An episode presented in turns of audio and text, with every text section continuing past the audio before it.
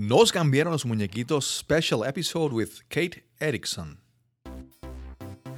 Welcome to Nos cambiaron los muñequitos. That's the podcast where we talk about how to deal with change, how to adapt, and how to reinvent ourselves. My name is Cristobal Colom. I, am the host of the of this podcast, and today we're going to have a very special conversation, a very special uh, episode.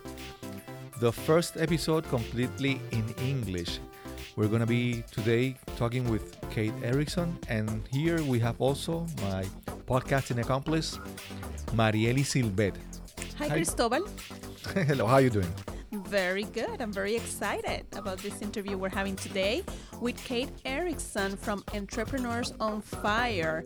She is the person behind the scenes this amazing podcast and website enterprise. She's an entrepreneur and she also is a host at her podcast Kate's Take, where she where she teaches entrepreneurs a lot of strategies and how systems, to create yeah. and systems yes to create seven figure multiple seven figure businesses so we're uh, interviewing her about what happened to them because they live in puerto rico after hurricane maria how they dealt with change and how they took their business to the next level yes I hope that you really enjoy this experiment, this great conversation with Kate Erickson. We have uh, today uh, Kate Erickson. Erickson. We are very pleased to have her here uh, today via Skype. And uh, Kate, she lives in Puerto Rico. And as most of the people that lived here, she was also affected by, by Hurricane Maria. And Kate, we would like to know first uh, how did the, the hurricane affected both your personal life and your business that is so uh, well known, so famous? Yes, absolutely. Well, Chris and Marieli, thank you so much for having me here today. First, I'm very honored and grateful to be sharing this time with you and your audience.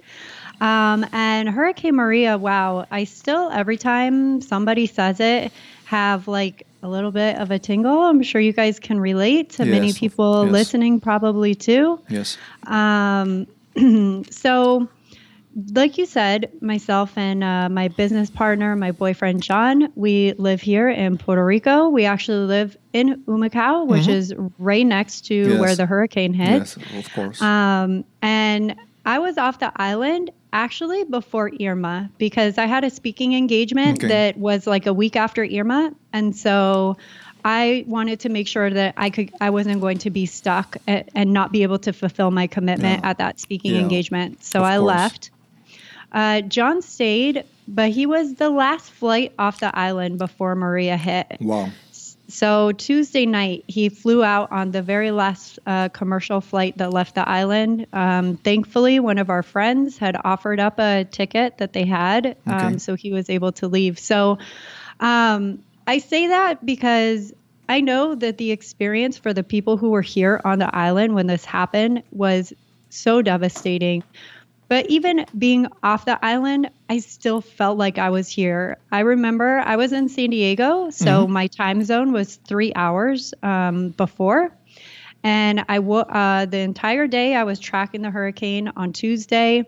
Um, Tuesday, I went to bed at maybe like 10, and then I woke up at 2 in the morning and I just sat there and I watched the entire, for like five or six hours. All I could do was just watch. I was watching the wow. news, I was watching my app.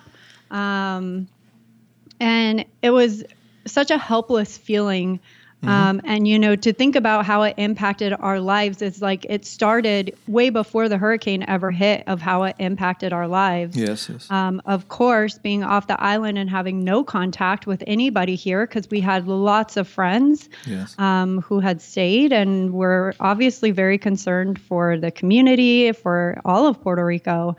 Um, but then also, as you say, you know, our business, luckily, we are location independent. And so we're very um, blessed for that, that we were able to leave the island and still be able to run our business. Okay. Um, despite, you know, the devastation that happened here. But it also kept us off the island for a very long time because Chris, as you know, and many people who are tuning in, that there was no power or internet Yes. for months and months and months, and sometimes, or, or in some cases, not even any power right now. That's Um, right. So you know that was that was a huge um, to to feel like we couldn't come back to our home was uh, a very strange feeling. To not really be here to help Yes. um, was a very hard thing yes. um, because we so badly wanted to be here, trying to you know help the community, help our friends Yes. um, and and we knew that a lot of damage had happened to our house, so of course we were Well. concerned about that as well. Yes. So We Yeah. on a previous episode we talked to Ted Ted Taveras and ah Arlene, yes, Mm-hmm. and she arrived to the island the night before, the Mm-hmm. 19th. So for them, the experience was uh, quite quite difficult. oh very intense. Yes, they um yeah, that, uh, not hearing from them for. I don't think we heard from them for three or four days, maybe, until they were finally able to drive to San Juan um, to be able to make a call. And I remember receiving that call and just being so thankful that we were hearing from somebody. Okay.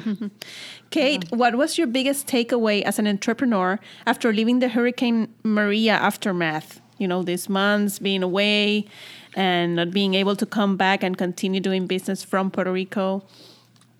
Oh, the importance of having your a foundation for your business and the importance of having systems and automation that Yes. could help you run your business like regardless of if you have internet every single day or if you're able to be online for 8 hours a day like those things make such a huge difference and and you know we're very lucky that our business was set up that way because mm-hmm. I know so many people who lost their business because of the hurricane Yes. because they didn't have that.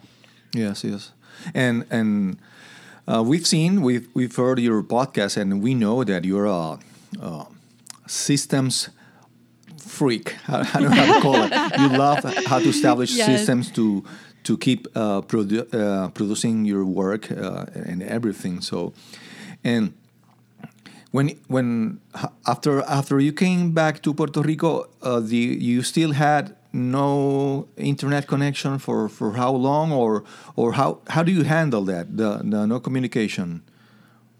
So we were able to finally get a flight back to Puerto Rico in November.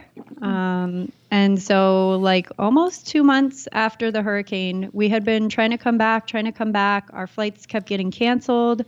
Um, and so it was really a struggle to get back here. But when John and I had the conversation, uh, at first we had said, we're going to wait until we know that power is back because without power and without internet we're not going to be able to run our business That's and, right. and that's a that's a problem for our livelihood um, but the more time that passed and i guess we really didn't expect for it to take that long it got to a point where it was like okay there are certain steps that we could take to get ahead in our business.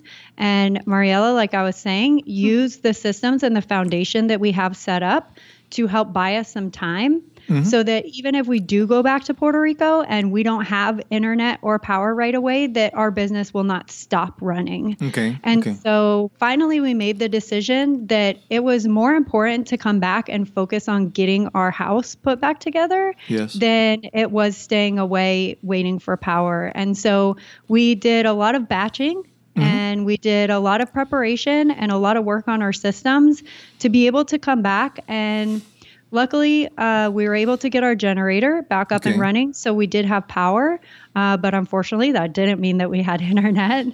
um, and so it took us, I think, a week and a half or two weeks to Okay. set up satellite internet. Yeah, but at that time the uh, John podcast was still seven days a week, right? Yes. So it was wow, because after that you changed the format to uh, John changed the format to uh, once a week, I think. So it was quite difficult try to produce uh, to generate one create one episode per per day uh, with that conditions. Yeah. So um, what what he did was he created a bunch of them and scheduled them all out so that even though we were back here and we didn't have internet, that that didn't affect our consistency or what we promise our audience we're going to um, provide. And so, um, yeah, that was a lot of the preparation and coming back is like how much of our content and and what helps our business run how much of that can we schedule out ahead of time so that even if we get back there and we're without internet for a couple of weeks that is not going to mean that our business you know isn't working anymore Okay, okay. Kate, what do you like the most about living here in this beautiful island? Oh my goodness. Yes, that's a that's a tough question to answer because there's so many amazing things about Puerto Rico. Um, you know, I have really really enjoyed um, having a better understanding of the culture and the history here. Um, I knew that there was a lot of culture in Puerto Rico. I didn't realize how much history there was here. So that's been Yes. um, really an exciting and great thing to learn more about. But you know what? For me, here in Puerto Rico, it's all about the community. Um, we have met so many incredible people on this island. Um, and Hurricane Maria really was like something that like just proved that 10 times over of Okay. how caring and loving and um, how people will do anything for their neighbors. Yeah. And I've seen it happen over the past year, even still way after the hurricane. And I saw it happen way before the hurricane, too, is just like how loving and uh, caring people are and how selfless they Yeah. are. It's really incredible. The the one of the good things about Maria is that it provides uh, everybody the opportunity that to build or to build stronger bonds with the whole community. It was uh, a lot of. Um, I mean, my I, I live very close to, to Humacao in Las Piedras, the, the next town. So uh, at that time, you get to know neighbors that before that you didn't know, and uh, it was uh, the opportunity to help people with with small things. You you like providing a, a, a package of batteries to, to a neighbor. So uh, that was a nice opportunity to get closer to to get together and make uh, improve and strengthen your your community with with everybody. So. Definitely. Have you guys considered doing any live events here in Puerto Rico? Yes, yes, we have. Actually, in 2016, um, no, I'm sorry, 2017, we did a live event here. Um, it was a very small mastermind. It Mm-hmm. Yeah, was just right. five people. hmm Um, and that was really incredible. And everybody loved that they got to come to Puerto Rico. Yeah, yeah. But Um, such a destination for people. But are you meaning like a big, big event? yeah, a lot- bigger than five people. yeah. um, so we we have talked about it. Um, it- we're just having uh, a lot of like other things in our business that we're trying Okay. to focus on right now. Um, and an event, uh, a big event, doesn't really fit into like how much bandwidth that we have. But we do plan on doing another smaller mastermind event in Okay. 2019. Yes, yes. I I I saw uh, uh, like a couple of months ago. I saw uh, on social media. I saw a picture of John and Pat Flynn on All in One, and I was so oh, I should have been there. Oh yes, so that's actually that's another event put on by our friend. Uh, his his name is Mark Wade, and he lives here in Puerto Rico as well. And twice a year, he holds an event called Puerto Rico Masterminds. Yeah. Um, so you could check that out. And he has probably like 35 to 40 people. So it's a little bit bigger, but it's still in an atmosphere where you could really get to know the other people who are there. And, you know, he has amazing people come down like Pat Flynn. Um, John spoke at it one year. And actually, he was supposed to have one October 2017 Okay. with, uh, with Lewis Howes but uh, because of the hurricane, uh, we weren't able to hold that one. Okay. Uh, I also saw that EO Fire, there's a Spanish version of that podcast. Uh, What's your I don't know if, if it's official. I guess it's official, but uh, uh, what what do you think of the of the podcasting for Spanish speaking uh, audience in the rest of the Latin America, or uh, have you considered it's like a like an opportunity for for your business, or or so the um, the Spanish version of Entrepreneurs on Fire came about because one of our listeners reached out who's Spanish speaking, mm-hmm. and he had said, you know, I I want for the Spanish speaking community to have access to this information because it's so great, and he was a very loyal community member. Okay. So he offered to to do that show for us okay. um, in Spanish which I absolutely think that there's a very strong opportunity because I think that for the most part, and correct me if I'm wrong, mm-hmm. that there really there's not a lot a lot of podcasts in the Spanish speaking community yet. Yeah.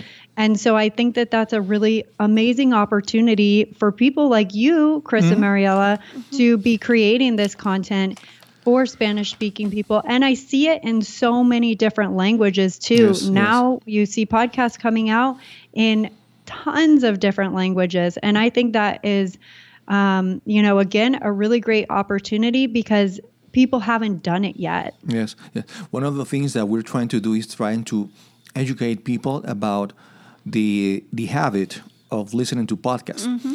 because mm. when we when we check out our uh, statistics we see that a lot of people are still listening to the podcast on the browser or on mm-hmm. facebook mm-hmm. but they are not using a podcast uh, player app mm-hmm. So so we were we're working on educating them on how to listen to look for podcasts listen to them subscribe to them uh, uh write re- reviews and things because people are are very are learning at this mm-hmm. moment. So yes, that's a yeah. very good good opportunity. I love that. I love that you guys are doing that. It's important because people don't know unless somebody teaches them, right? Mm-hmm, mm-hmm. Yes, yes, yes, definitely. So, uh, what's next for Kate after this huge success you've had with Entrepreneurs of Fire and Kate's Take and all those projects? Uh, yeah. Uh, so John and I are wrapping up the year by taking a, a two month trip in Europe. Mm-hmm. Um, and so right now we're really focused on, you know, again, uh, making sure that our systems are in place, that the foundation of our business is still as strong as ever. Um, and we're going to go enjoy some time exploring, again, new countries, new mm-hmm. cultures. Mm-hmm. Um, and that's really where our focus is right now is just continuing to, um, you know, make an impact where we're making an impact. Uh, the domino effect is so mm-hmm. powerful of, yes. you know, being able to impact one person who then goes out and impacts one person. Um, and that's really what it's all about. So, you know, we're we're really passionate about continuing doing what we're doing, and uh, also appreciating and uh, leveraging the fact that we have that location independence to where yeah. we could take trips like this and experience new yeah. things. And the thing is that as uh, as Pat Flynn says that you have to build a smart passive income. So, so if you have your systems on place, uh, the the the passive income will will keep flowing, independent yes. of where you are or what you're doing, if you have your, your systems on, on, on place and properly tuned, everything will, will work out. Even though if you're on, on two months vacation to, to Europe, Yes, I totally agree. And that's not to say, though, that, you know, we'll definitely be checking in. Of course. Um, we're going to be engaged with our community because that's so super important to keep, continue that relationship. Um, and so we'll definitely be doing that. But you're absolutely right. There are so many things that you can set up that will work for you, um, regardless of whether you physically are sitting in front of a computer or not. Mm-hmm. Right now, you have a new, a new project. It's called the. Uh the three hours to to a big idea or a great idea? Yes. Uh huh. So it's it's uh, that's a, a recent one. Is that is that a new one, right? Yes, that's our newest free course mm-hmm. called Three Hours to Your Big Idea. Okay. Uh huh. Okay, that's a that's a that's one of the good things uh, uh, that I really appreciate about you and about uh, JLD is that you provide so much value to people and for free. So of course, you have your courses and your trainings Yeah. and everything, but you provide uh, good value, great value to a lot of people. That uh, that's what's build build good relationships with your with your audience because you provide a lot a lot of things like like your podcast. Every every season is like a, like a mini course, like a like a training that people can listen to it and learn new skills in every in every season.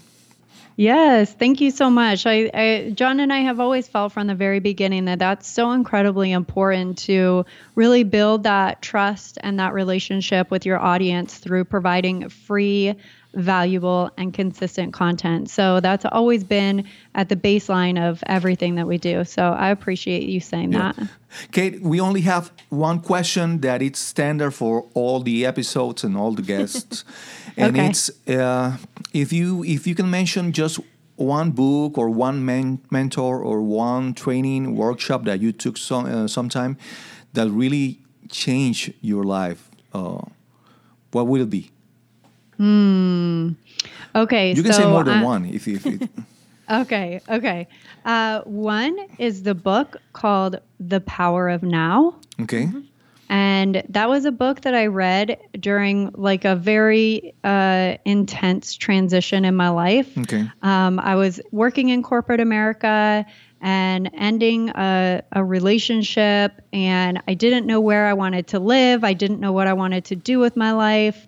Um, and I read The Power of Now, and that really changed my mindset about how important it is to appreciate and be present, like right here and now, not living in the past and thinking about what's happened before, not dreaming about what might happen in the future, Yes. but really focusing on right now. So that would be one. And then another book that I read more recently that was really impactful for me is called Secrets of the Millionaire Mind. Okay. It's I by love that one. T- ah, yes. Okay, good. awesome. I'm glad that you read it too. Um, man, he just tells it like it is. And he has such great insights. Like everything that he said, I was thinking, like, yes, yes, that's so true, so powerful. Um, and that that really helped me out with a lot of uh, money mindset uh, blocks that I didn't even know that I had. Yeah, I have it in audiobook and it's Yeah, like yeah. he's talking to my mind. yes, exactly. The, the power the power of now I had it on my phone before the hurricane, but after that, with no electricity and no connection, it was uh, the phone was only for Emergency calls. yes yes. Yes. Uh, I, instead, I read books, uh, physical books, and and some of them on on Kindle while the battery uh, lasted. So. Oh goodness. Kate, well, it- now you now you can pick it back up again. yes, yes, yes. Kate, we'll, we're very um, thankful for for you uh, talking with us today. We really uh, appreciate and admire the, your work and JLD work also. And you're like a role model for us. Yes, definitely.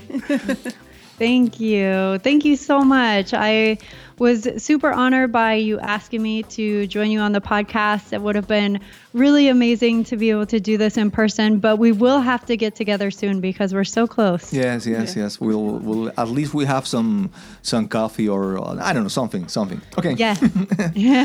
Thank you very much, Kate. Thank you, Okay. Kate. Thank you a lot. thank, thank Okay. you. Bye bye.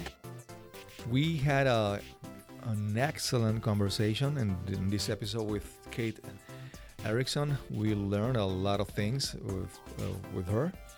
Uh, Marieli? Yes, we learned about the extreme importance Mhm. of having your systems in place Mhm. and batching Uh-huh. content so you never you never get stuck when, when a situation hits Mhm. your business like the hurricane maria Yes, and also you have to your systems, uh, your processes completely automized yep because yeah, no matter where you are, where in the world where are you at that moment, your your company, your business keeps moving, regardless of of all the factors that can affect it. Yeah, and it doesn't have to be a tragedy. If you ha- want to go on a sabbatical for Uh-huh. a month, now they're Like- go- uh, Like going. Michael Hyatt. Yeah, like Michael Hyatt. now they're leaving for two months to Europe, and you can be sure you can listen to the everyday podcast episodes because Mhm. they've been working very hard on that, and everything is automated, like you said. Yes. We are very grateful that you're uh, that we had here today, um, Kate Erickson. Also, we are very grateful that you listened to this episode and uh, uh, support us with this experiment, our first English Bonus episode. Yeah. episode.